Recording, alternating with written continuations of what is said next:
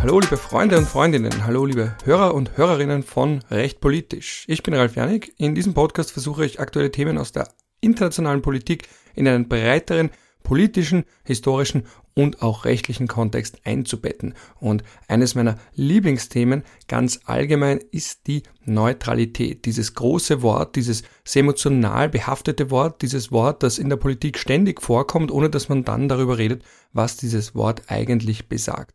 Und Österreichs Neutralität basiert ja auf dem Vorbild der Schweiz. Und auch die Schweiz ist ja für uns immer wieder so eine Art großer Mythos schon fast im positiven Sinne, dass man immer sagt, na, warum machen wir es nicht so wie die Schweiz und die Schweiz macht alles richtig und überhaupt. Da habe ich mir gedacht, reden wir mal über die Schweizer Neutralität, auch im Vergleich zur österreichischen Neutralität. Und weil ich kein Schweizer bin, kein Schweizer Verfassungsexperte, kein Schweizer Völkerrechtsexperte, habe ich zu dem Thema jemanden eingeladen, nämlich die Evelyn Schmidt. Die kennt sich bei dem Thema sehr gut aus. Sie ist Professorin für Völkerrecht und hat sich spezialisiert auf die Neutralität beziehungsweise auf Waffenexporte. Und das ist die Art von Gespräch, wegen denen ich diese Podcasts mache und vielleicht auch die Art von Gespräch, wegen denen ihr bei diesem Podcast zuhört. Und in diesem Sinne, Ton ab, viel Spaß bei der Folge. Hallo allerseits, ich freue mich, dass ich Professorin Evelyn Schmidt von der Université de Lausanne bei mir im virtuellen Podcast Aufnahmeraum begrüßen darf. Schön, dass du da bist. Herzlichen Dank für die Einladung, Ralf. Ich freue mich sehr. Warum habe ich dich eingeladen, auch für die Hörerinnen und Hörer da draußen? Weil wir in Österreich sehr viel über unsere Neutralität sprechen, aber auch über eure Neutralität. Und die Schweiz ist fast schon ein Mythos für uns, aber im positiven Sinne. Also Politiker sprechen immer wieder davon, vom Vorbild Schweiz. Und das ist ja ganz tief in uns drin, eben auch, weil die Neutralität in Österreich ja wirklich explizit an der schweizerischen Neutralität angelehnt war. Deswegen gleich meine Frage zum Einstieg. Was ist denn das, die Schweizer Neutralität? Wie definiert die sich denn? Ja, das ist schon mal die Knacknuss der Debatte. Ähm, Ende Februar war ich in einer ähm, Talkshow im Fernsehen und das äh, Schweizer Fernsehen hat dann eine Straßenumfrage gemacht in Zürich und ein paar Menschen gefragt, was sie von der Neutralität halten und wie sie sich diese vorstellen. Die Neutralität ist äußerst populär in der Schweiz in den Umfragen, auch in dieser Straßenumfrage sehr beliebt. Aber dann, was sie bedeutet, da waren die Antworten genauso vielfältig wie die Menschen, die sie gaben. Ähm, wir haben unterschiedliche Vorstellungen von Neutralität.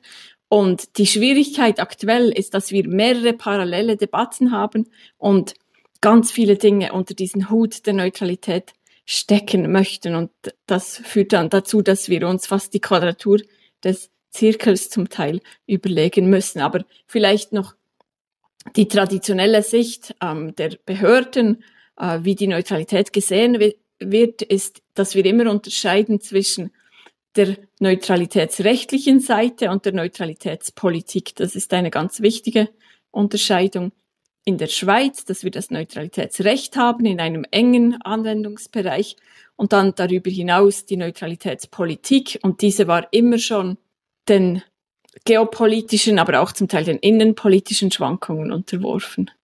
Dann vielleicht nochmal zum Nachhaken, auch für mich. Also Neutralitätspolitik wird in Österreich so definiert, dass wir einfach sagen, das sind all diese außenpolitischen Maßnahmen, die wir ergreifen unter Rückbezug auf unseren Status Status als immerwährend neutrales Land. Ist das dieselbe Definition so im allgemeinen Sinn in der Schweiz oder gibt es da einen Unterschied vielleicht noch? Zumindest auf den ersten Blick habe ich das Gefühl, dass das ähnlich, ähnlich gemeint ist. Also der Bundesrat sagt, dass die Schweizer Neutralitätspolitik die Gesamtheit der Maßnahmen sei, äh, die äh, die Schweiz trifft, um ihren Status des Neutralen glaubwürdig zu fördern ähm, in, in der internationalen ähm, Umgebung. Also ich denke, auf den ersten Blick sieht das ähnlich aus, aber eben was es dann bedeutet, da gehen die Meinungen zum Teil doch ähm, auch diametral äh, auseinander. Das kann ich mir sehr gut vorstellen. Deswegen würde ich auch ganz kurz noch nach der rechtlichen Definition fragen. Ihr habt ja im Gegensatz zu uns kein eigenes Neutralitätsgesetz. Bei uns ist das einfach, da kann man immer rechtlich einfach verweisen auf das Neutralitätsgesetz von 1955 und sagen, da steht sie eh drin, kodifiziert. Bei euch ist das ja nicht so einfach. Ich kann mich erinnern, wie ich mal vor langer Zeit mir die Verfassung angesehen habe. Dann drückt man Steuerung F, die Suchfunktion. Ich gebe Neutralität ein, finde zwar Bestimmungen, aber finde keine Definition im rechtlichen Sinne der Neutralität. Also wo finden wir dann die Neutralität der Schweiz? Genau, das war damals bei der ähm, Ausarbeitung der neuen Bundesverfassung von 1999 auch ein Entscheid, den man gefällt hat, dass man gesagt hat, die Neutralität, man schreibt sie nicht in die Zweckartikel, man definiert sie auch nicht, ähm, sondern man hat sie in den Aufgaben- und Kompetenzkatalog der Bundesversammlung und des Bundesrates aufgenommen. Diese sollen sie wahren, aber was es eben bedeutet, hat man nicht hereingeschrieben. Das Verständnis in der Schweiz war ähm, aber immer ziemlich unerschütterlich, dass der rechtliche Gehalt der Neutralität sich auf die Hager Konventionen und das völkerrechtliche Gewohnheitsrecht zu beziehen habe und dann die Neutralitätspolitik, dass man die nicht weiter rechtlich determiniert hat. Aber vielleicht, ich weiß nicht, ob man das in Österreich schon wahrgenommen hat, aber es gibt aktuell eine Volksinitiative, die diskutiert wird der Schweizerischen Volkspartei und die möchte das eben ändern und einen rechtlichen Gehalt der Neutralität in die Verfassung schreiben. Aber darüber haben wir noch nicht abgestimmt. Ähm, die Initiative ist noch hängig. Manchmal kann das ja auch ein Vorteil sein, wenn man sie nicht explizit definiert hat, weil man dann vielleicht ein bisschen mehr Spielraum hat. Ich möchte auch noch ein letztes Mal noch nachfragen in Bezug auf das Völkerrecht.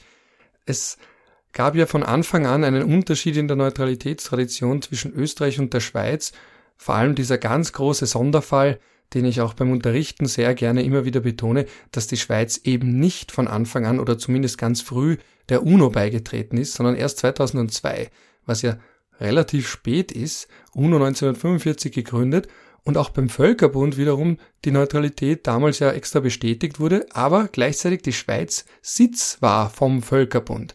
Also wie geht sich das völkerrechtlich aus? Völkerbund ja, sogar Sitz, der Palais des Nations, Gleichzeitig bei der UNO tritt man nicht bei oder eben erst sehr spät bei. Kann man das irgendwie auf einen Punkt bringen, auf einen Nenner bringen? War das alles politisch bedingt? Warum ist man zum Beispiel der UNO nicht gleich beigetreten und warum hat man weniger Probleme beim Völkerbund gesehen? Ich glaube, es gibt ganz verschiedene Faktoren, die das erklären, aber sie haben alle ein bisschen mit der Idee zu tun, dass wir in der Schweiz manchmal einen gewissen Sonderweg äh, gehen wollen oder dass wir eben innenpolitisch uns auch nicht einig sind wie die Schweiz sich positionieren soll und wie dann mit diesen ähm, Sonderlösungen äh, auskommen müssen. Und bei der UNO ist es ja noch so, dass das mehrere Volksabstimmungen gebraucht hat und die erste, die wurde 1986 mit einer sehr großen, also 75 Prozent ähm, Mehrheit abgelehnt. Und diese Skepsis gegen die, ähm, das Internationale, äh, die war zum Teil innenpolitisch relativ stark. Ähm, das Scheitern des Völkerrechtsbundes hat sicher auch zu Enttäuschung geführt. Und dann bei der UNO am Anfang gab es die Idee, dass das vielleicht eine Art Club der Siegermächte darstellt und man ein bisschen mal abwarten will. Wir sind Weltmeister in der Schweiz im Beobachten, auch in anderen Bereichen, dass man mal zuwarten wollte und dann eben die äh, direkte Demokratie, das man auch die ganze Bevölkerung davon überzeugen musste und es gleichzeitig eine starke ähm, bürgerlich-konservative Haltung gab, dass die UNO vielleicht kommunistisch sei und so weiter oder dass man sich eben nicht international allzu sehr einbetten lassen möchte, die internationale Öffnung eher Skepsis, mit, mit Skepsis begegnet. Ähm, das war sicher ganz stark. Und dann 2002 ist man dann zum Schluss gekommen oder hat sich die Position der Schweiz dann geändert.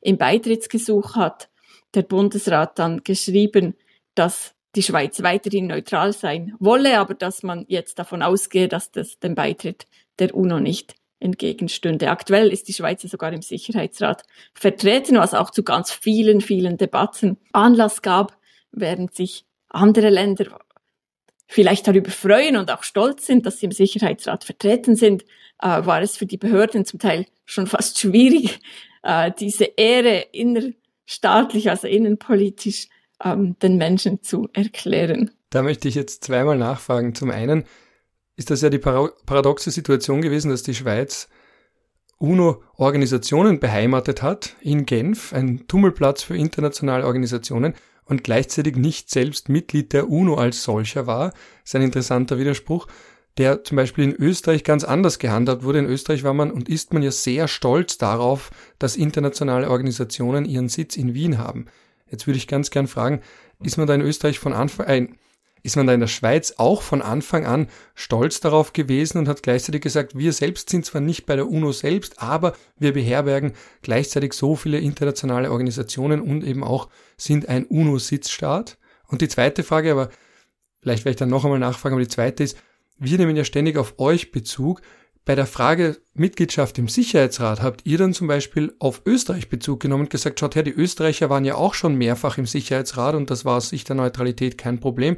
Oder interessiert ihr euch gar nicht für uns oder zumindest anscheinend vielleicht nicht so viel, wie wir uns für euch interessieren in Sachen Neutralität?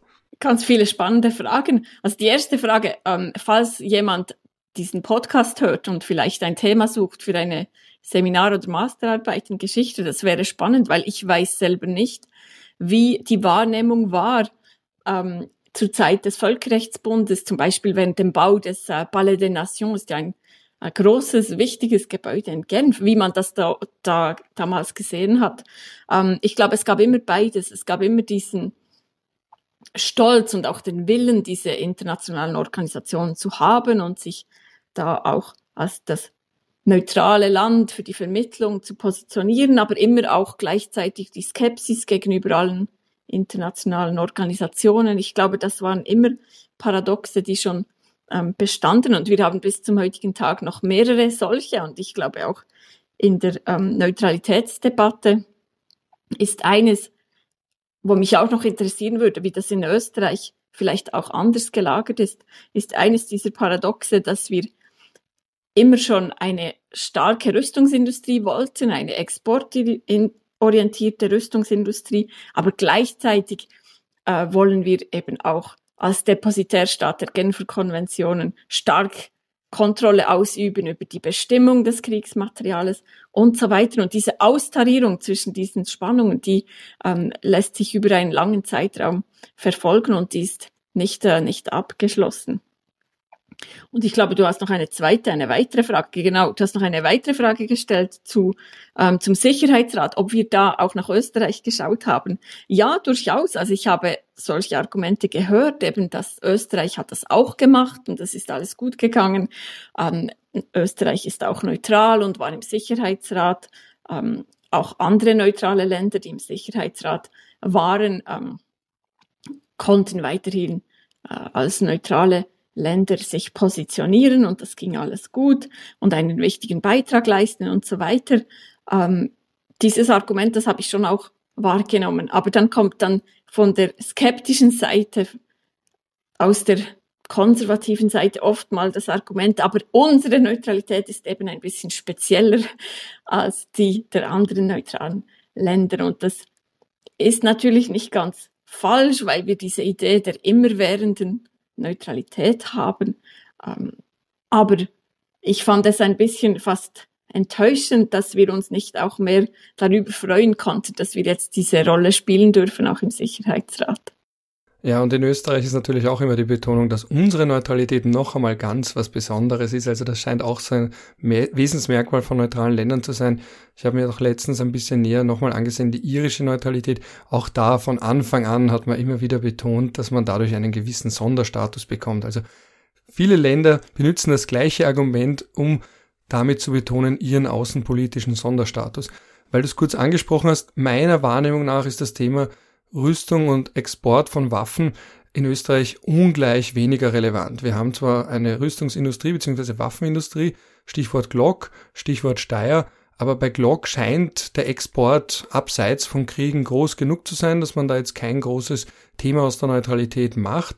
Und auch bei Steiergewehren ist es anscheinend nicht so virulent, dass man da jetzt großartig über österreichische Waffenexporte sprechen würde. Es ist auch so, dass wenn Journalisten, also mit einigen habe ich schon über das Thema gesprochen, wenn sie versuchen herauszufinden, wer ist überhaupt zuständig für Exportlizenzen und für die Frage, wann darf man exportieren und wann nicht, dass die da ein bisschen hinter den äh, Kulissen nicht ganz wissen, wer ist da eigentlich zuständig und auch ein bisschen zwischen den Ministerien hin und her geschoben werden. Also das ist im Vergleich, so nach dem, was ich so wahrnehme aus der Schweiz, ungleich weniger Thema. Also wir haben zwar eine Rüstungsindustrie mit entsprechenden Exportinteressen, aber es ist noch nicht als Thema in der öffentlichen Debatte aufgeschlagen im Zusammenhang mit dem russischen Angriff auf die Ukraine.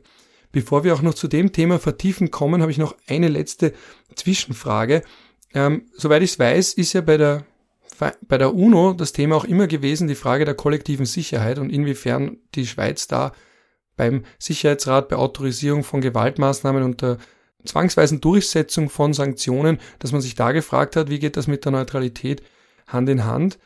Warum hat man das dann irgendwann einmal dann doch anders gesehen und gesagt, ja, Sicherheitsrat Kapitel 7 ist doch in Ordnung und kein Verstoß gegen die Neutralität. Hast du da einen Einblick, was sich da getan hat, dass es auf einmal kein Problem mehr war, obwohl es so lange immer wieder kritisch diskutiert wurde? Dass es gar kein Problem mehr ist, je nachdem, wenn man da fragen würde, sind die Antworten natürlich auch ein bisschen anders. Aber ich glaube, da hat man über die UNO-Charta, über Artikel 25 und ähm, auch die Legitimation dieses Instruments der UNO-Satzung ähm, ist man zum Schluss gekommen, dass das tragbar ist. Also dass man davon ausgeht, dass wenn der UNO-Sicherheitsrat Zwangsmaßnahmen beschließt nach Artikel 42 der UNO-Charta, dass man dann davon ausgeht, dass das Neutralitätsrecht nicht zur Anwendung kommt, dass es nicht ein bewaffneter Konflikt ist im Sinne des Neutralitätsrechtes. Das ist äh, mittlerweile akzeptiert. Und jetzt kommt die Frage natürlich wieder auf bei der Ukraine, was passiert oder was soll passieren, wenn eben der Sicherheitsrat genau nicht zu einer Entscheidung kommt, weil ähm, Russland natürlich über die Vetomacht im Sicherheitsrat äh, verfügt. Die Neutralität stammt ja ursprünglich aus einer Zeit, als der Krieg noch ganz als legitim wahrgenommen wurde. Jetzt haben wir da einen Krieg, wo man eindeutig weiß, wer Aggressor ist und wer sich verteidigt. Aber nach traditionellem Neutralitätsrecht ist das ja eigentlich egal. Und somit muss die Schweiz oder verpflichtet sich die Schweiz nach innen und nach außen selbst, hier neutral zu bleiben. Jetzt meine Frage, und damit sind wir schon beim Jetzt. Was heißt das aber? Heißt das, dass man zum Beispiel an beide Waffen liefern kann, Paritätsgrundsatz, oder darf man einfach strikt an niemanden Waffen liefern? Wie wird das gehandhabt oder was sind da die Argumente, die in der Debatte aufkreuzen? Genau. Also in der, in der Gesetzgebung, ähm, im Kriegsmaterialgesetz haben wir Ausschlusskriterien, wann keine Exporte von Kriegsmaterial bewilligt werden dürfen. Und ganz im Gegensatz, das finde ich wirklich interessant, was du gesagt hast zur Debatte in Österreich über Rüstungsexporte, die ist in der Schweiz wirklich sehr prominent. Ähm, man weiß genau, wer zuständig ist, was die Kriterien sind. Die sind immer wieder in der Öffentlichkeit auch debattiert. Ähm, es gab mehrere Volksinitiativen und die haben natürlich immer das auch das Interesse der Zivilgesellschaft an diesen Fragen aufgezeigt und auch erhalten über die Zeit. Also es gibt viele Akteure, relativ viele Akteure, die sich mit diesem Thema befassen, es auch begleiten und zum Teil auch über eine relativ, würde ich sagen, hohe Transparenz bei den Kriegsmaterialexporten ähm, auch Zugang zu den Informationen ähm, haben. Und das Kriegsmaterialgesetz vor äh, noch ein paar Jahren war das in einer Verordnung, jetzt ist es im Gesetz. Das hat Ausschlusskriterien und die sagen, wenn ein Bestimmungsland in einen Konflikt verwickelt ist, und zwar steht da verwickelt, ähm, interessanterweise, und egal ob es ein zwischenstaatlicher Krieg ist, was neutralitätsrechtlich relevant ist, oder auch wenn es ein Bürgerkrieg ist, ganz egal, bewaffneter Konflikt, ähm, wenn ein Land verwickelt ist, dann liefern wir kein Kriegsmaterial. Auch das ist natürlich auch jetzt wieder umstritten. Das ist strenger als was das Neutralitätsrecht erfordert.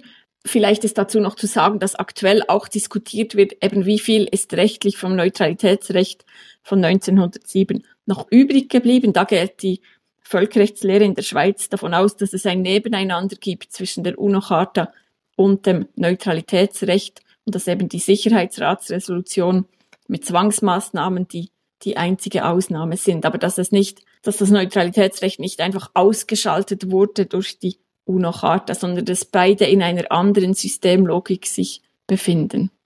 Wie verhält sich denn allgemein das Kriegsmaterialgesetz zur Neutralität? Also ich habe zum Beispiel das Wort neutral, Neutralität, einmal mehr mit der Stichwortsuche, also Command F oder Steuerung F, nicht gefunden. Da wird nicht genau. von Neutralität gesprochen. Und es ist eben auch kein Neutralitätsgesetz. Jetzt ist es im Fokus der Aufmerksamkeit in dieser Neutralitätsdebatte, weil da die Kriterien im Landesrecht drin sind.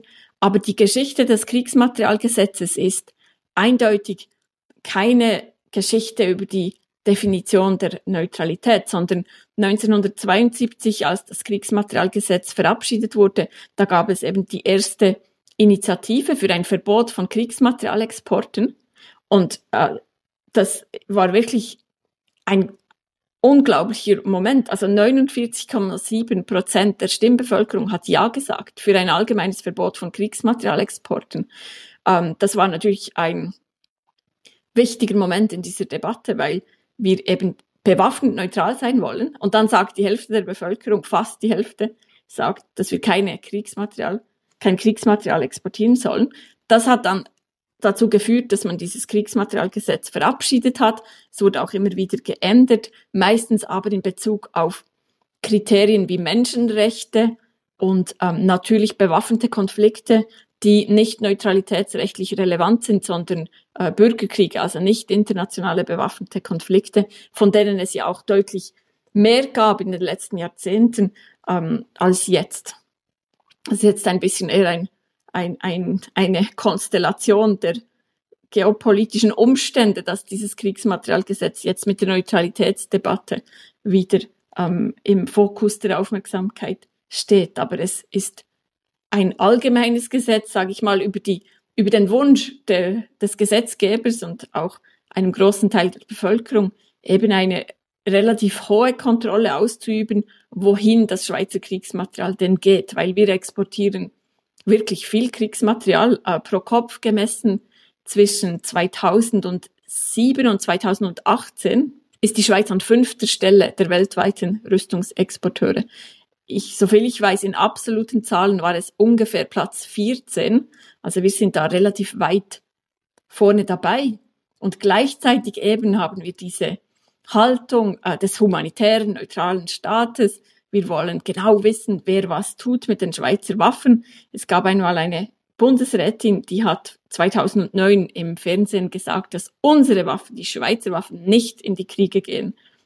Da ist natürlich auch viel Wunschdenken dabei weil ich es auch im Zuge meiner Recherche immer wieder gesehen habe, Stichwort Jemen und Saudi-Arabien, weil einerseits ist da eben ein über die Neutralität hinausgehendes Verbot vom Export in Bürgerkriegsländer, weil die Neutralität bezieht sich ja immer noch nur auf zwischenstaatliche Kriege, nicht auf Bürgerkriege. Und dann auf einmal hat man eigentlich ein Verbot in Bürgerkriegsländer. Gleichzeitig ist das ein sehr strittiges und emotionales Thema in der Schweiz, dass trotzdem nach Saudi-Arabien Waffen exportiert werden, obwohl Saudi-Arabien ja im jemenitischen Bürgerkrieg eine prägende Rolle spielt. Wie geht sich denn das alles aus? Ja, das geht eben nicht alles auf. Ähm, und ist auch jetzt, denke ich, einer der Faktoren, die eben die Kommunikation auch erschwert zu erklären, was ist genau die Schweizer Neutralität.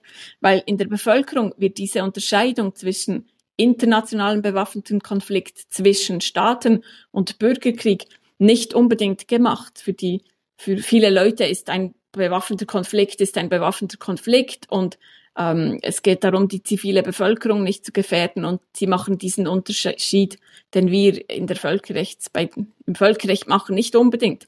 Und dann mussten die Behörden kürzlich erklären, warum man jetzt Katar ähm, Kriegsmaterial liefern kann, aber dann Schutzwesten für die Ukraine geht nicht oder auch die Weitergaben in die Ukraine sollen nicht möglich sein, weil das eben ein zwischenstaatlicher Konflikt ist. Das ist wirklich schwierig für die Menschen zu verstehen. Und für mich persönlich auch als, als Juristin ist es auch schwierig zu verstehen, weil ähm, seit 2008 haben wir das Kriterium, das besagt, dass eben ein Bestimmungsland, welches in einen bewaffneten Konflikt, egal welcher Natur, verwickelt ist, kein Kriegsmaterial erhalten sollte. Und dann bei Saudi-Arabien hat man aber argumentiert, dass wenn es ein Bürgerkrieg sei, das Bestimmungsland, also Saudi-Arabien, nur in diesen verwickelt sein könne, wenn der Konflikt auf seinem eigenen Hoheitsgebiet stattfinde. Also bei Bürgerkriegen hat der Bundesrat dann plötzlich gesagt, die Bestimmung gilt nur, wenn der Bürgerkrieg im Bestimmungsland selber ist, also nicht in den, er müsste in den USA oder in Saudi-Arabien selber sein. Ähm, das hat mich nie überzeugt.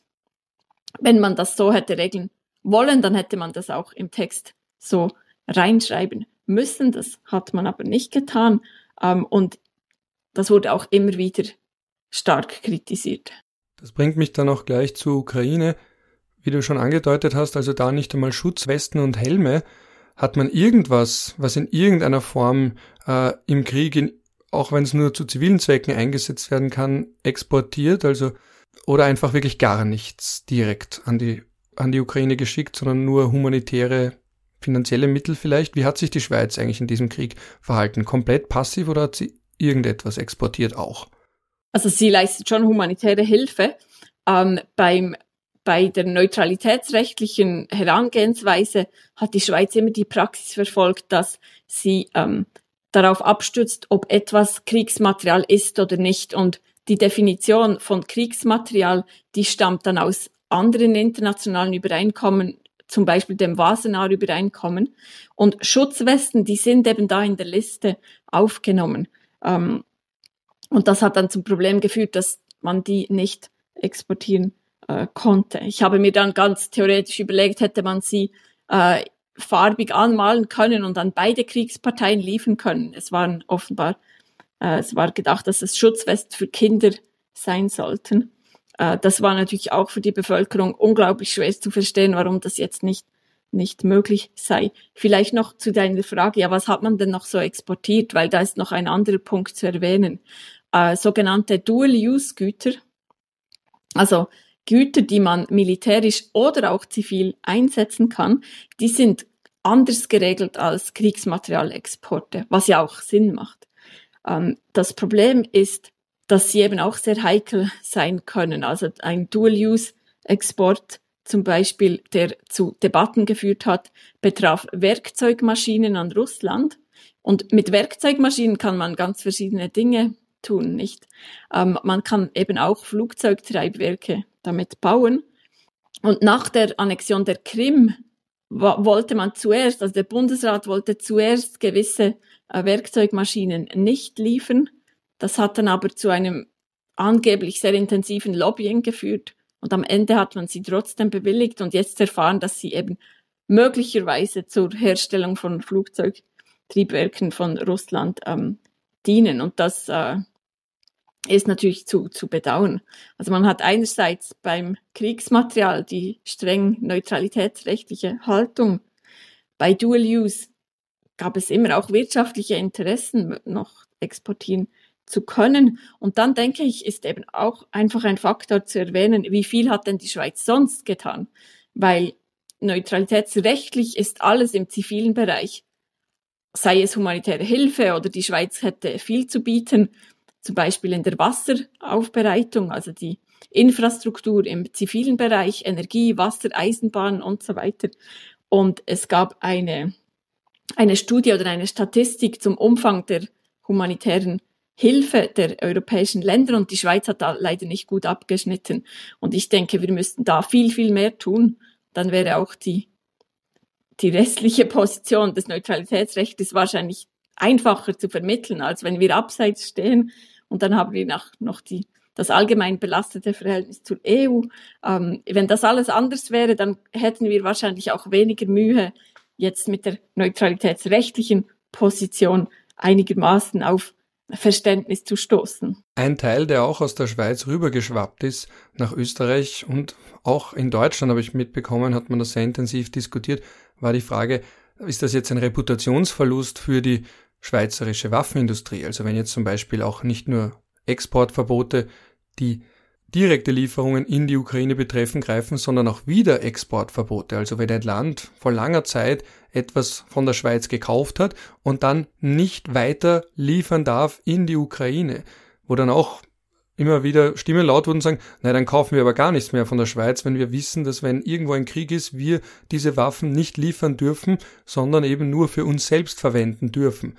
Wie geht sich denn das aus? Also aus Sicht der Waffenlobby wird man sich da denken, oh oh, wenn da jetzt unser Ruf leidet darunter, das wollen wir aber nicht, schafft man da eine Ausnahme für diese Wiederexportverbote beispielsweise? Wird das andiskutiert, angedacht? Genau, also das ist natürlich nicht nur ein eine Angelegenheit der Reputation, sondern die, diese Nicht-Wiederausfuhrerklärung, das ist ein, ein handfester Eingriff in die Flexibilität des Käufers, nicht? Also das ist ein, ähm, eine Erschwerung, äh, die man aber damals auch sehenden Auges unterzeichnet hat. Also die, die europäischen Partnerländer, die jetzt diese Waffen weitergeben möchten, die wussten, dass sie das nicht dürfen, ähm, außer die Schweiz stimmt zu. Das ist ganz klar ein Nachteil.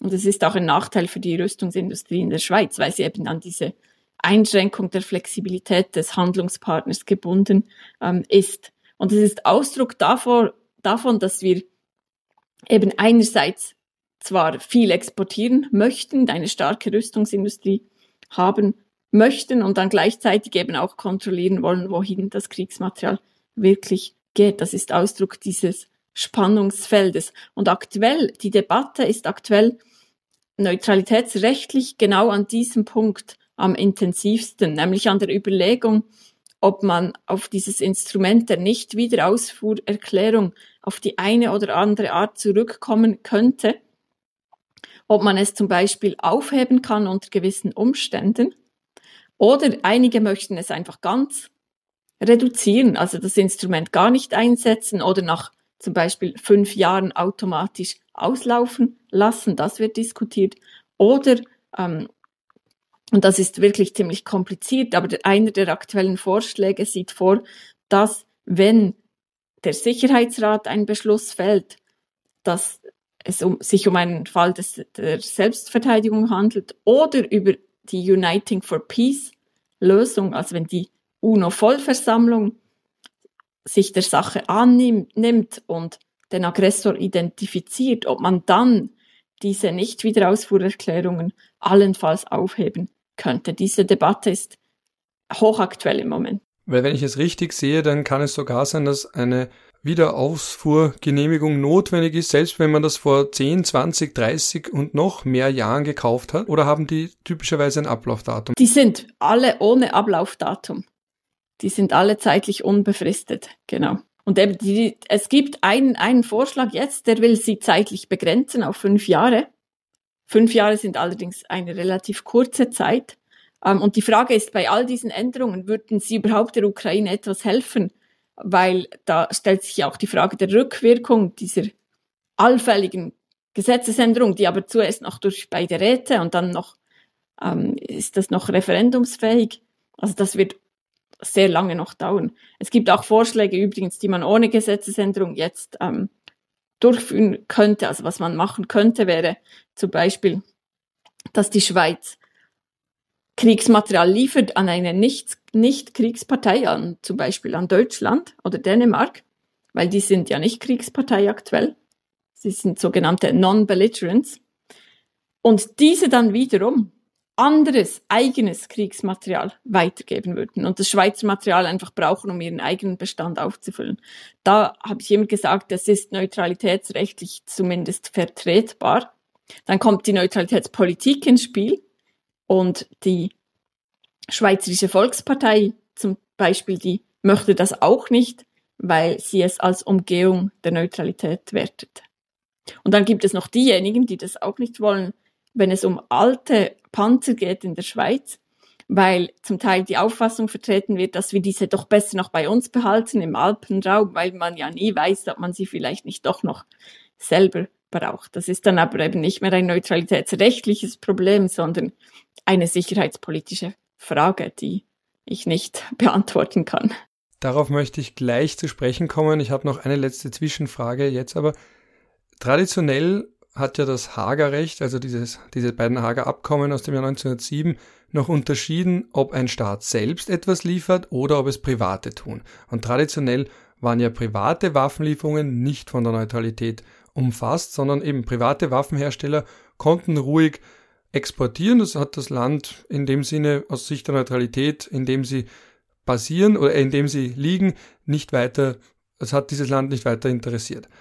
Heute sagt man wiederum, wenn ein Staat entsprechende Exportgenehmigungen oder Exportgenehmigungsregime hat, also eben sagt, wann darf man exportieren, wann nicht, dass er eigentlich dann auch durch die Neutralität gebunden ist, zu sagen, auch Private dürfen nicht exportieren. Wenn ich es aber richtig verstanden habe, dann ist die offizielle Haltung der Schweiz die, dass man noch beim Hager Recht ist und sagt, nein, Private sind von der Neutralität nicht erfasst und Waffenlieferungen durch Private sind von der Neutralität nicht erfasst. Habe ich das richtig verstanden? Und gibt es da ein bisschen noch mehr als Hintergrund, dass man da sagt, gut, wie geht sich denn das jetzt aus? Also sind, oder anders gefragt, sind Private jetzt von der Neutralität erfasst? Ja oder nein, beziehungsweise deren Waffenexporte? Oder ist das rein Kriegsmaterialgesetz unabhängig von der Neutralität? Also doch, die sind, die sind schon erfasst und eben genau über den Mechanismus, dass man sagt, alle Verbote und Be Beschränkungen, die ein Land erlässt, also alle Regeln im Bereich Kriegsmaterialexporte, die müssen gleichmäßig auf alle Kriegsparteien angewendet werden. Das stammt aus dem neunten Artikel im fünften Hager Abkommen. Und das erfasst dann eben auch die privaten Exporte, weil die ja über die Bewilligungspraxis der Schweizer Behörden eben auch von Verboten und Beschränkungen erfasst sind. Und das Argument ist dann das gleiche auch für die indirekten Weitergaben, also die, der hoheitliche Akt der allfälligen Aufhebung der Nicht-Wiederausfuhrerklärung. Denn äh, sieht man da auch, auch betroffen. Und wie oft spielt denn das Argument eine Rolle, dass man zum Beispiel sagt, naja, wenn die Schweiz an die Ukraine Waffen nicht liefert, vielleicht selbst, aber zumindest Wiederausfuhrgenehmigungen ermöglicht, dass man dann sagt, ja, dann halt Paritätsgrundsatz, dann müssen auch Waffen an Russland geliefert werden können. Also man kann auch beide beliefern. Das zynische Argument, der Paritätsgrundsatz, spielt der in der Debatte eine Rolle, sowohl rechtlich als auch politisch, dass man sagt, na liefern wir doch einfach an beide, dann ist die Rüstungsindustrie glücklich, weil mehr Waffen exportiert werden und die Neutralitätsbefürworter sind auch glücklich, weil man liefert ja eh an beide. Gibt's das als Argument oder ist niemand so zynisch, zumindest öffentlich? Nicht wirklich, ja. Und zum Teil auch rechtlich gibt es ja noch die strengere Ansicht mit dem 13. Abkommen. Das ist zwar für Seekrieg, aber gewohnheitsrechtlich geht man davon aus, dass das eben für die Neutralität allgemein gilt. Und da die, sind die Anforderungen ja noch strenger, also gar keine, ähm, gar keine Lieferungen. Ähm, dass man auch an Russland Waffen liefern äh, würde, ich glaube, das, das habe ich jetzt nicht gehört, dass das jemand aktiv so vorgeschlagen ähm, hat. Da gibt es zum Teil eher fast die Haltung der, eines sehr passiven Verständnisses der Neutralität. Also wir machen einfach gar nichts. Und häufig ist es dann auch im Bereich der Sanktionen ähm, angesiedelt, also dass man sich einfach ganz daraus hält. Und das geht meines Erachtens nicht, das ist auch völkerrechtlich nicht in Ordnung, weil ähm, wir haben ja eine Kooperationspflicht im Völkerrecht. Also bei schweren Völkerrechtsverletzungen und der Angriff Russlands auf die Ukraine ist ohne Zweifel ein eklatant schwerer Völkerrechtsverstoß. Und da haben ja alle Staaten aus den Artikeln zur Staatenverantwortlichkeit, alle sind da betroffen und haben eine Kooperationspflicht zusammenzuarbeiten, dass der Völkerrechtsverstoß äh, beendet wird und dass man diese Lage nicht anerkennt. Ähm, und das kann man eben auch tun auf nicht militärische Art und Weise. Und da finde ich, sollte die Schweiz noch mehr tun. Das möchte ich mir dann eh für den letzten Teil aufheben. Bevor ich zu dem komme, noch eine allerletzte Frage, die aber ganz wichtig ist weil das Argument in Österreich eben so oft kommt, Stichwort bewaffnete Neutralität. Da gibt es ja auch zwei verschiedene Auffassungen. Es gibt das Modell Costa Rica, das seit 1949 ja keine eigenen Streitkräfte hat, also eine unbewaffnete Neutralität hat, und Österreich und die Schweiz wiederum explizit sich verschreiben einer bewaffneten Neutralität und dahinter steht ja auch die Auffassung, dass man die Neutralität gegebenenfalls verteidigen können muss, also damit nicht so ein Szenario Belgien Erster Weltkrieg eintreten kann. Jetzt ist es so, dass zum Beispiel vor allem das österreichische Bundesheer immer wieder auf das Beispiel Schweiz verweist und sagt, schaut her, die nehmen ihre Landesverteidigung wirklich ernst. Die sind entsprechend hochgerüstet, die haben ein tolles und gut funktionierendes und gut ausgestattetes Heer, während wir in Österreich viel zu wenig Geld in die Hand genommen haben und auch sonst die Wehrfähigkeit nicht entsprechend gegeben ist. Jetzt wollte ich dich ganz kurz fragen, ist dieses Idealbild von der schlagkräftigen Armee Realität oder ist das ein bisschen Wunschdenken oder etwas, wo man Österreich gerne das betont, weil man dann ein gutes Argument hat für mehr Investitionen in das österreichische Bundesheer und dann kann man immer sagen, ist, man soll das so machen wie die Schweizer. Mit anderen Worten, machen das die Schweizer so, wie wir uns das in Österreich oft vorstellen oder gibt's da auch den ein oder anderen Haken an der Sache? Ja, da gibt es mehr als nur einen Haken, glaube ich. Äh, wir haben zum Teil schon eine fast mythische Vorstellung von dieser bewaffneten Neutralität. Eben auch die Rüstungsindustrie, die man ähm, dieses sogenannte Aufwuchskonzept, also dass man die Rüstungsindustrie fit hält über Exporte, so dass sie dann selber erstarken könnte und autark funktionieren könnte. Das geht heute mit den globalen Lieferketten schon längst nicht mehr. Auch zum Teil gibt es Anekdoten über die ähm, oder die Leute amüsieren sich auch über die Bürozeiten und die, und die äh, Landesverteidigung, also dass, dass die Luftwaffe eben nur zu Bürozeiten vielleicht funktioniert und so weiter. Also da ist auch äh, wahrscheinlich viel, ähm, ja, zum, zum Nachfragen, zum Nachdenken noch dabei. Und eben die Debatte ist einfach nicht entschieden innenpolitisch, weil es gab auch ja Initiativen zur Abschaffung der Armee. Es gab Initiativen zum Verbot von Kriegsmaterialexporten, also Modell Costa Rica, ähm, auf eine Art neutral zu sein, aber eben nicht bewaffnet. Ähm, aber die waren nie mehrheitsfähig, aber immer doch so, dass die Zivilgesellschaft, dass es einen relativ wichtigen Teil der Bevölkerung gibt, die, ähm, die diese Art von Neutralität attraktiv finden. Gleichzeitig aber eben auch die Neutralität als Legitimation für hohe Armeeausgaben. Äh, dieses Argument gleichzeitig gibt es natürlich eben auch. Und in der Vergangenheit kam das Argument immer wieder, wir brauchen eine starke Armee, damit wir die bewaffnete Neutralität aufrechterhalten können. Weil der Grundgedanke hinter der großen Rüstungsindustrie in der Schweiz war ja auch, wie du mir im Vorfeld ja gesagt hast, der Gedanke daran, dass man eine möglichst autonome Rüstungsindustrie braucht. Aber wie du jetzt eh schon angedeutet hast, das geht sich allein schon wegen den Lieferketten gar nicht aus, oder? Wie autonom kann die Schweiz überhaupt sein und wie autonom ist sie faktisch, wenn es um die Herstellung von Rüstungs- und Militärgütern geht? die direkt Betroffenen aus der Rüstungsindustrie, die sagen heutzutage, das geht nicht mehr, oder? Weil diese Systeme, die sind so komplex ähm, allein die Software und die verschiedenen Komponenten und die Lieferketten, das ist einfach nicht möglich, das alleine in der Schweiz im, herzustellen. Also das, das ist allgemein akzeptiert, dass das nicht mehr der Realität entspricht, so es denn mal vielleicht der Realität überhaupt je entsprochen ähm, habe. Ich weiß nicht, ob diese irgendwie diese Debatte in Österreich ist, ob man ähm, davon ausgeht, dass man im Notfall autark sich verteidigen äh, könnte. Aber ich glaube ernsthaft, wirklich in der Schweiz sind sich alle bewusst. Also ähm, wenn die Schweiz angegriffen werden würde, dann hätten wir relativ bald ein großes Problem. Ähm, es gibt aber auch kein ernsthaftes Bedrohungsszenario in diese Richtung. Also wir sind nicht in der geopolitischen Lage, zum Beispiel der baltischen Staaten oder der Moldau zum Beispiel, ähm, glücklicherweise. Das ist in Österreich nicht anders. Also da hat der Peter Hilpold einmal einen Beitrag geschrieben im Verfassungsblog, dass wir die Made im NATO-Speck sind und man müsste da noch hinzufügen, wir sind ja nicht nur von NATO-Ländern umgeben, sondern eben auch von der Schweiz, Liechtenstein, also auch da droht Österreich ja jetzt keine Gefahr und umgekehrt auch der Schweiz droht keine Gefahr aus Österreich. Die Frage, inwiefern sich Österreich überhaupt verteidigen könnte, wird kaum diskutiert, weil eben, wie du ja auch schon sagst, wie auch bei der Schweiz man ja davon ausgeht, dass wir einen konventionellen Angriff auf österreichisches Gebiet wahrscheinlich eher nicht erleben würden, aber sonst ja ist auch allen bewusst, dass die Verteidigungsfähigkeit nur eingeschränkt vorhanden ist und sicher um einiges noch eingeschränkter als bei der Schweiz.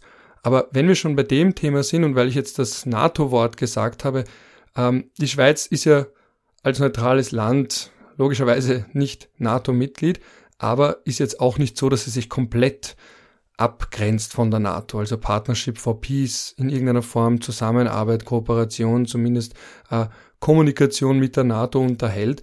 Ist das in irgendeiner Form Thema, NATO und Zusammenarbeit mit der NATO, oder tut man in der öffentlichen Debatte und auch in der sonstigen Debatte so, als gäbe es keine Kontakte zwischen NATO und der Schweiz? Doch, das ist, es ist schon ein, ein Thema, vor allem die gemeinsamen Übungen. Ähm, also üben, das kann man mit der NATO, das ist mit der Neutralität vereinbar und auch rein aus praktischen Gründen, oder? Wir haben jetzt die äh, bald dann neue Kampfjets und wenn die starten, sind sie einfach schnell auch an der Landesgrenze ähm, rein von der Geografie äh, her bedingt. Also da gibt es schon gemeinsame ähm, Übungen und man achtet auch darauf, dass eben die Systeme ähm, einigermaßen kompatibel sind und so weiter. Aber der NATO-Beitritt, das ist ein ganz großes äh, Tabuthema. Also darüber, da haben wir keine Debatte begonnen. Das ist völlig unrealistisch von den äh, Mehrheitsverhältnissen, auch vom Konzept dieser Milizarmee äh, weit entfernt. Also das ist nicht etwas, was äh, bald passieren würde. Das wäre auch einem obligatorischen Referendum unterworfen und das ist praktisch ausgeschlossen auf lange Sicht, würde ich denken.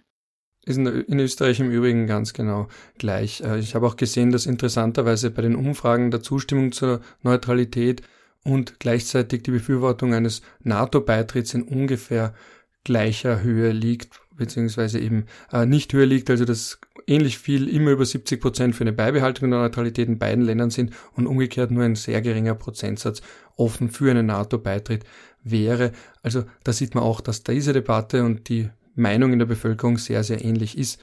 Aber dann gibt es ja doch noch einen entscheidenden Unterschied, den ich da in dem Zusammenhang ansprechen möchte. Österreich ist ja EU-Mitgliedsland, was unsere Neutralität über weite Strecken verändert hat. Die Schweiz ist weit davon entfernt, der EU beizutreten, aber gleichzeitig ja auch von EU-Ländern umgeben. Das heißt, wie, geht, wie ist da die Frage mit militärischer Zusammenarbeit äh, mit der Europäischen Union in irgendeiner Form? Eben, wie du ja auch sagst, allein aufgrund der Geografie ist man nun mal schnell auf EU-Territorium, weil der Luftraum gehört ja auch zum Territorium. Äh, ist das in irgendeiner Form Thema oder tut man so, als wäre man eine Insel und es gibt keine EU-Nachbarn?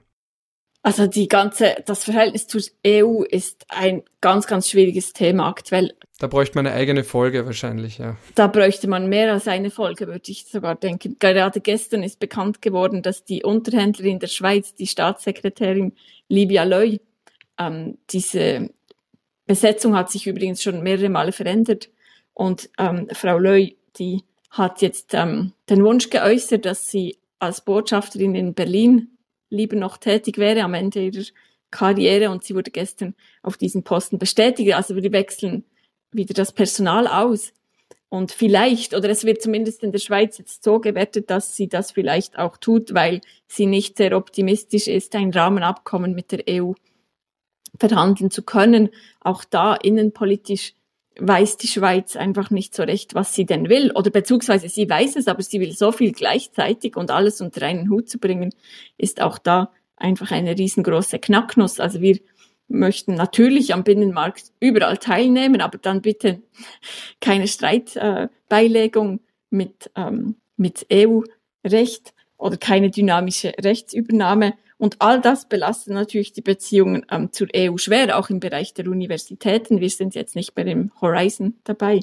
Ähm, und im, alles, was dann die Militärpolitik angeht, das ist dann noch, da habe ich jetzt nicht viel Debatte gehört. Das ist dann noch eine Stufe schwieriger.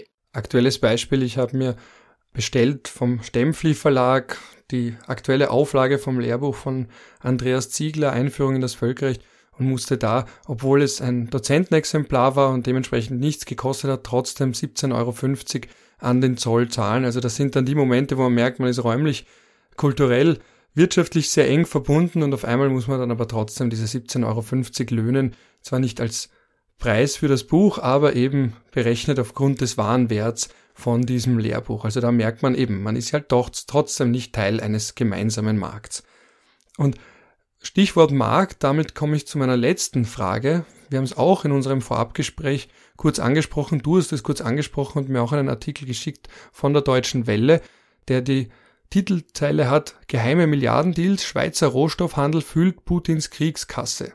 Das heißt, was man hier liest, mit dem Rohstoffhandel und die Schweiz ja auch als Umschlagplatz für Finanz, für Finanzfragen, dass man dann hier davon ausgeht, dass sehr, sehr viel, nämlich 80 Prozent der Rohstoffe aus Russland über die Schweiz vertrieben werden. Gleichzeitig hat die Schweiz aber bei den Sanktionen der Europäischen Union, ja, das ist die Frage, mitgemacht, teilgenommen, nicht Russland dabei geholfen, diese Sanktionen zu umgehen. Jetzt ist nämlich die Frage, hat die Schweiz damit selbst Sanktionen verhängt oder hat sie einfach nur gesagt, die Sanktionen der EU werden wir nicht untergraben? Wie ist denn da die aktuelle Lage? Also die Schweiz hat ja anfänglich gezögert. Zuerst hieß es, wir machen nur einfach Maßnahmen, um die Umgehung der Sanktionen zu verhindern. Und das hat sich dann innerhalb, glaube ich, vier oder fünf Tagen im Ende Februar 2022 geändert, unter anderem weil 40.000 Menschen in Bern auf der Straße waren im Februar 2022 und eben die äh, vollumfängliche Übernahme der Sanktionen gefordert haben. Ich habe auch gehört, dass es auch noch Telefonate aus dem Ausland gab, die da vielleicht auch eine Rolle spielten und auch die Banken wussten, dass sie Probleme kriegen könnten, wenn da nicht ähm, mitgezogen wird. Und dann hat der Bundesrat ähm, ein paar Tage später die Haltung geändert und die Sanktionen ähm, angekündigt, dass man da vollumfänglich mitmacht. Aber gleichzeitig haben wir eine zögerliche, würde ich sagen, äh, Haltung. Wir sind auch nicht in dieser Taskforce dabei. Und es kam ein Brief von den G7-Botschaften, die sich beklagt haben, dass die Schweiz eben dazu ähm, zu wenig dezidiert vorgehe. Ähm, wir haben aktuell diese große Debatte bei den Kriegsmaterialexporten. Und es gibt Stimmen, die sagen, das ist ein bisschen ein Ablenkungsmanöver oder es verdrängt vielleicht eine noch viel wichtigere Debatte, nämlich der Rolle der Schweiz eben im Bereich äh, Finanzen, äh, Rohstoffhandel und die ganzen Oligarchengelder, wo man vielleicht doch genauer hinschauen sollte. Wir haben die Annahme oder es gibt eine Meldepflicht und die Behörden sagen, ja, die Firmen, die melden sich dann schon. Wir haben gleichzeitig aber Regeln für Anwaltskanzleien und Treuhandfirmen, die sie eben, ähm, die eben erlauben, dass diese weiterhin ziemlich viele verborgene Dinge tun, von denen wir gar nicht recht wissen, was wirklich geschieht oder nicht. Auf jeden Fall, ich bin nicht Expertin in diesem Gebiet, aber ich hätte mir vorgestellt, dass irgendwann im Kanton Zug und Genf, wo viele dieser Firmen angesiedelt sind, dass es da zu Konkursen kommt oder dass da etwas geschieht, aber es gab dann Zahlen, ähm, an denen man sehen kann, dass diese Firmen sogar noch florieren, also dass es denen weiterhin sehr gut geht. Und das ist schon, das wirft Fragen auf, die wahrscheinlich den Rahmen dieses Podcasts sprengen, aber ich glaube, da müsste die Schweiz noch deutlich mehr ähm, Debatten führen. Wir haben ja auch eine lange Geschichte zur ähm, Frage, wie sehr wir die Schweizer Unternehmen im Ausland regulieren sollen. Da gab es ja auch eine ganz berühmte Volksinitiative, vielleicht für die Zuhörer und Zuhörerinnen, die die Schweiz bereist haben in den letzten Jahren. Vielleicht haben sie orange Fahnen an den Balkonen und Fenstern gesehen. Ähm, das sind Fahnen ähm, für die sogenannte Konzernverantwortungsinitiative, über die wir ähm, im November 2021 abgestimmt haben. Sie wurde vom Volk angenommen, um eben Konzerne mit äh, Sitz oder anderem Bezug zur Schweiz im Menschenrechtsbereich besser zu regulieren. Das Volk hat sie angenommen, aber die Stände, also die Kantone, haben sie abgelehnt und das Projekt ist zumindest zwischenzeitlich gescheitert. Es gab dann einen sehr, sehr bescheidenen Gegenvorschlag und jetzt auch da wieder ist die Schweiz am Beobachten, äh, nämlich äh, am Abwarten, was die EU entscheidet, weil wenn die EU eine Richtlinie über die so ein, ein bisschen ähnlich wie das Lieferkettengesetz in Deutschland, diese Debatte, wenn die EU jetzt in diesem Bereich reguliert. Offenbar hat sie angekündigt, ungefähr im Juni ähm, etwas nähere Informationen zu veröffentlichen, dass dann die Schweiz möglicherweise mitzieht, weil eben ihre Wirtschaft sehr stark verflochten ist. Und wir einerseits diese Vorstellung haben, dass die Schweiz dieser Kleinstaat ist, aber wirtschaftlich ist sie es eben nicht. Da sind wir ein ganz großer Player. Ich habe ja ganz am Anfang gesprochen von dem positiven Bild der Schweizer Neutralität, das zum Beispiel in Österreich vorherrscht. Aber es gibt ja international auch ein anderes Bild von der Schweizer Neutralität, dass man der Schweiz auch oft vorwirft, opportunistisch zu sein. Und dann wird sehr oft auch gesprochen vom Zweiten Weltkrieg, von der Schweizer Rolle im Zweiten Weltkrieg, äh, Stichwort Nazi-Gold beispielsweise und dann eben in jüngerer Vergangenheit ja auch sehr oft der Vorwurf, dass man ein sicherer Hafen ist für Diktatorengelder, also Gelder, die Diktatoren von der eigenen Bevölkerung gestohlen haben. Ist das jetzt noch stark Thema innerhalb der Schweizer Debatte, die Rolle, die man eben spielt im Zusammenhang mit Regimen oder eben auch jetzt aktuell da beim Rohstoffhandel durch Russland, der über die Schweiz stattfindet? Oder ist das eine Debatte, wo man auch sagt, jetzt lasst da mal das Ruhe ruhen, das ist schon so lange her? Also ich persönlich finde, das sollte noch viel mehr im Zentrum der Debatte stehen. Es kommt schon immer wieder auf. Auch die Oligarchen äh, vor ein paar äh, Wochen ungefähr war wieder ein großer Bericht, dass offenbar der reichste Mensch aus Russland in St. Moritz ähm, sei und so weiter, diese äh, großen Yachten und so weiter, die vor, von eben von Treuhändern in der Schweiz irgendwie verwaltet äh, werden. Also dieses Thema ist weiterhin sehr prominent. Ähm, und da sind auch die, glaube ich, die, die, die Meinungen ähm, gespalten, wie sehr man über dieses Thema sprechen soll. Und diese Neutralitätsinitiative von, von rechts, von der SVP, ich glaube unter anderem, dass sie das verhindern äh, möchte, dass man eben einfach bei den Sanktionen so weit mitmacht, dass man die Umgehung verhindert, aber nichts darüber hinaus. Und ich glaube, das genügt einfach nicht, wenn man dieser, äh, wenn man einen so großen Finanzmarkt äh, ist und eine Drehscheibe für die Rohstoffe. Und den rechtlichen Rahmen für die Umsetzung von Sanktionen, die gibt es bereits, also in Form von einem eigenen Sanktionengesetz. Oder muss man da deiner Meinung nach auch noch ein wenig nachjustieren? Also wir haben das Embargo-Gesetz, ähm, das äh, besteht. Äh, das ähm, ist jetzt auch äh, genutzt worden. Wir haben auch Sanktionen gegen andere Länder.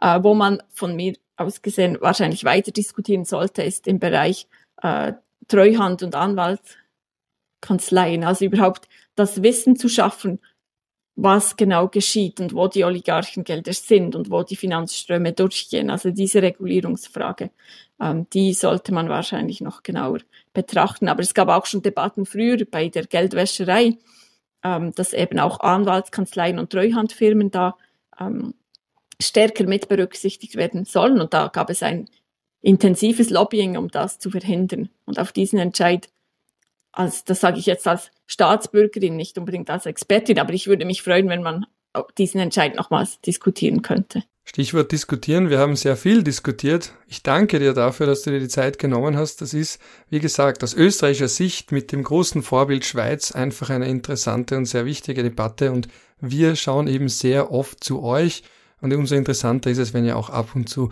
nach Österreich schaut. Aber wie gesagt, ihr seid da irgendwo immer dieses fast schon zum Mythos erklärte Vorbild und deswegen war es mir so wichtig, mal mit jemandem zu sprechen, die sich, wie in deinem Fall, sehr gut auskennt mit der Schweizer Neutralität, den dazugehörigen Debatten und der Rechtslage. Also in diesem Sinne ein großes Danke, dass du dir die Zeit genommen hast. Das war ein sehr, sehr spannendes und interessantes Gespräch für mich und hoffentlich, ich gehe davon aus, auch für die Hörerinnen und Hörer. Herzlichen Dank, Ralf. Sehr spannendes Gespräch. Ja, also in diesem Gespräch ist, wie ihr mitbekommen habt, sehr viel drin gesteckt. Die Geschichte der Neutralität der Schweiz, dieses von uns schon fast mystifizieren der Neutralität der Schweiz, dass die Sache nicht immer ganz so einfach und auch nicht immer ganz so glänzend ist, wie es von außen erscheint. Das weiß man ja, auch wenn Leute über Österreich reden, glauben sie ja oft, dass vieles viel besser läuft, als es tatsächlich der Fall ist. Wir sind ja auch manchmal in der Wahrnehmung so eine Art Happy Peppy Sound of Music, Bergvolk, wenn man dann aber genauer hinschaut oder eben hier lebt, merkt man, ist nicht ganz so. Und vor allem auch bei uns in Neutralität wird ja sehr oft gerne zweckentfremdet, wird gerne so interpretiert, dass sie eigentlich Opportunismus ist, dass sie eigentlich vielleicht auch Feigheit ist oder eben, dass man sich nicht positionieren möchte oder auch keine Meinung haben möchte oder eben dieser Gedanke, dass wir eine Insel sind inmitten von Europa, aber der Rest der Welt geht uns eigentlich nichts an. Aber ganz so einfach ist die Welt dann eben doch nicht.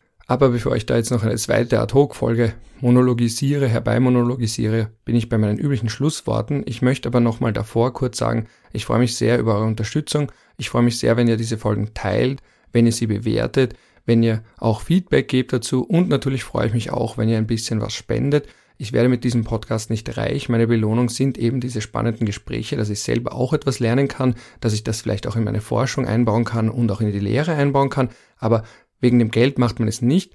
Es sind aber trotzdem gewisse Kosten und natürlich auch Zeit damit verbunden. Insofern freue ich mich über eine kleine Spende. Der Link ist natürlich bei der Podcast-Folge immer verfügbar. Dort, wo auch die Shownotes sind, damit ihr auch die Artikel zu dem Thema lesen könnt, die wir in der Folge zum Beispiel auch besprochen oder eben angesprochen haben. Aber da ist auch ein Link zu PayPal.